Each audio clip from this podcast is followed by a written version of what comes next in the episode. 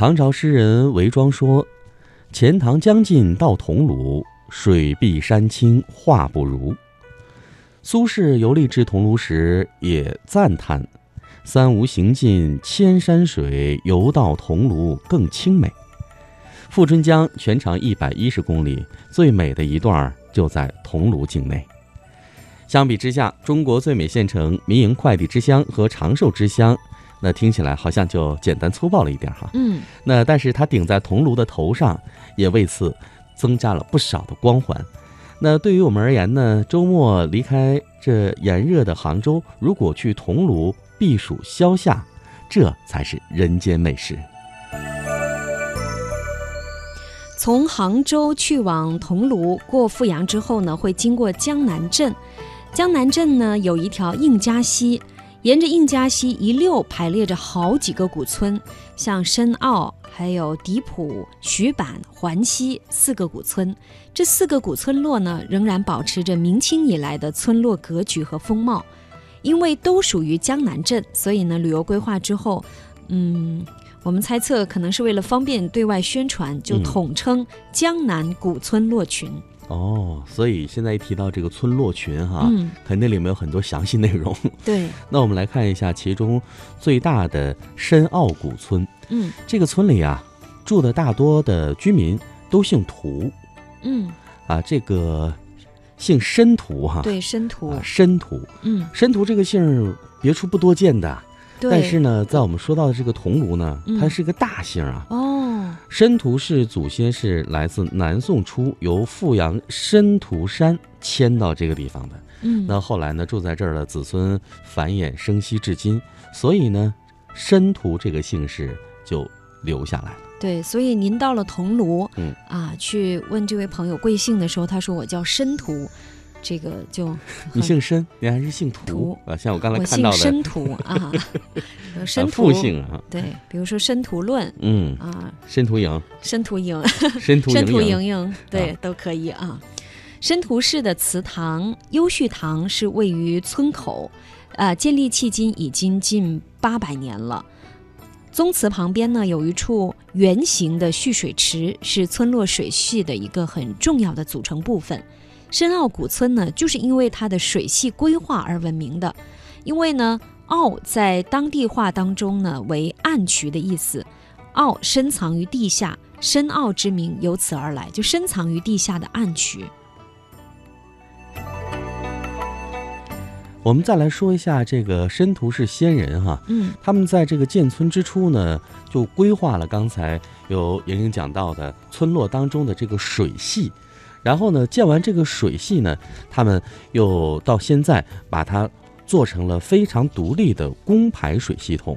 这个供排水系统呢，因为现在有朋友在这里开民宿，嗯，他就跟我讲到，他说现在看起来依旧很先进。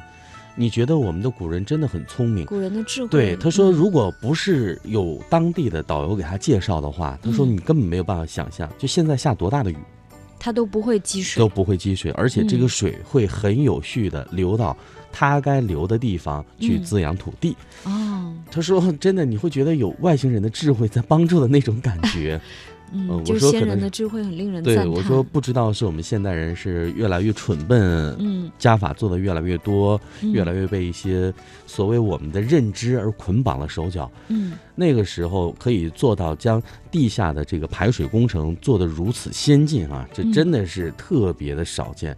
而且呢，古人对于环保意识和对于水的治理的智慧，其实真的让我们啊看完之后非常的赞叹啊。瞠目结舌，对，真的是可以用这个词来形容啊。对，其实就像你刚才说的，有的水该去灌溉的去灌溉，就是很会利用，很会利用。对它具体来说，就是它这个深澳的水系主要分为明澳和暗澳。嗯，地表上的水渠呢，肯定是明澳能看到的，它是用来排雨水啊和生活污水的。那暗澳呢，是藏在地表之下数米深，很深，它能够援引这个溪水来进。渠道里，然后呢供饮用和洗漱。是，然后呢，在嗯每隔一段距离的时候，还会有取水的坳口，就像一个井一样啊。嗯那这个村落的建筑和徽派与浙江西山山地居民的这个民居相结合起来，所以它是这样一个风格。嗯，然后呢，整个古村呈现出一个非字形的一个结构，就是非的非的，非，对。啊然后呢，有很多的民国的建筑，嗯，还有一些明清的建筑散布在这道路两侧，在街巷里面。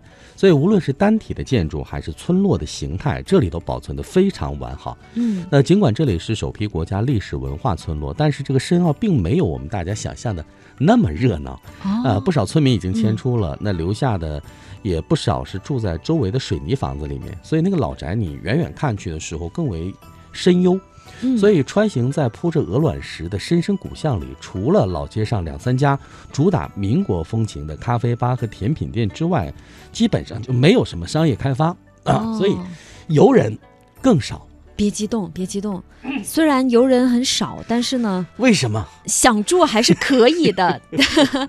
呃，不过很少，他住宿的选择很少。嗯嗯，他村里除了一所两百年古宅，嗯啊、金善堂改建的民宿三生一宅之外 我，怎么想起别最近的无其他选择三世别无其就呃只有一所这个民宿。啊？嗯，但是我觉得也蛮好的呀。嗯对吧？当然，如果你在这里深澳住上几晚之后，觉得、嗯哎呀实在太深幽了，嗯你可以到相邻的嗯，迪普啊，还有环西两个村，这里有比较成熟的农家乐旅社。哎，那嗯说到这两个地方呢，我们听首歌，稍后为您一一介绍。我们继续回到桐庐，我们来游村。嗯，刚才呢，雪云说到这个迪普村和申奥啊，它一样是属于这个申屠氏血缘的村落。嗯两个村本来是一脉同根的。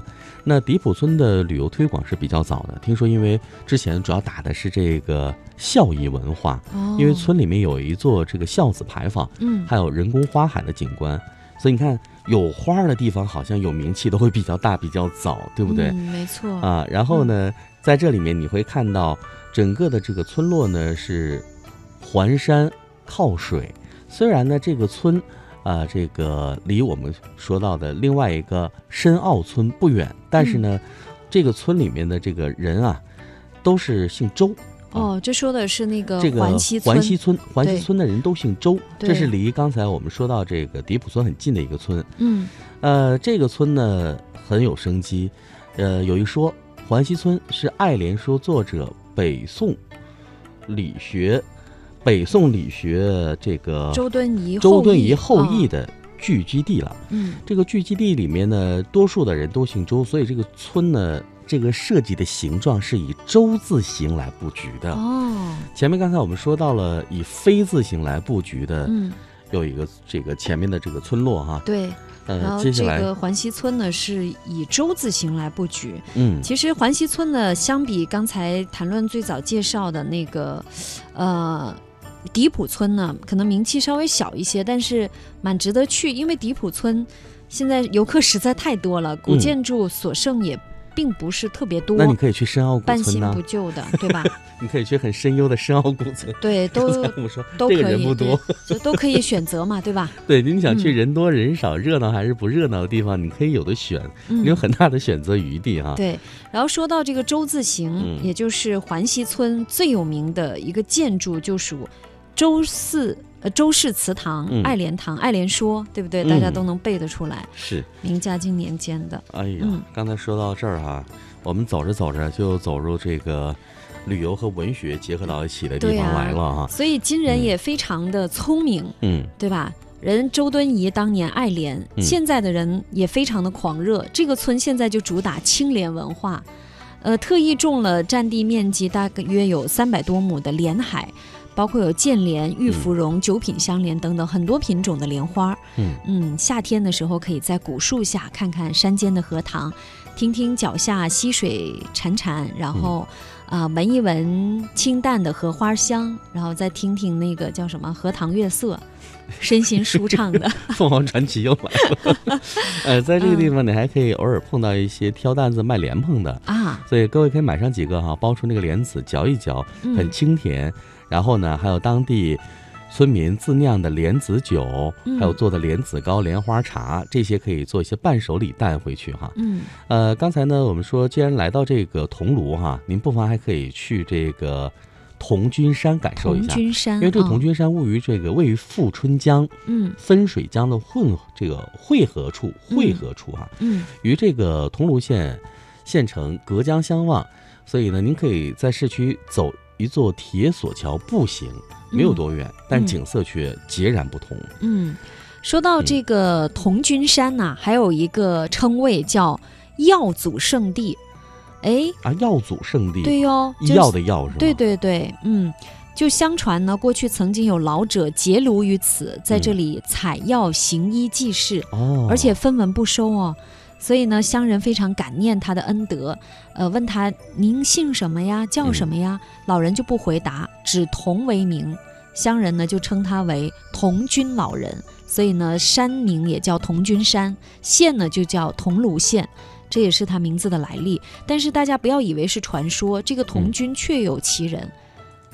哎呦，还真事儿呢。，对，他还著有著作有那个《童军采药录》，嗯，也是我国有文字以来的最早的一个药物著作之一。后来也是被称为中药鼻嗯祖了，是不是？。对对对，哦，所以童君山就这样被称为是药祖圣地的。没。错，嗯啊，今天呢，我们真是科普了一下在杭州身边隐藏的这样一个很有趣的地方——桐庐。嗯那为您介绍了有深澳村、李浦村，还有刚才我们说到的这个环溪村哈。嗯。啊，各位呢可以到这儿来感受一下。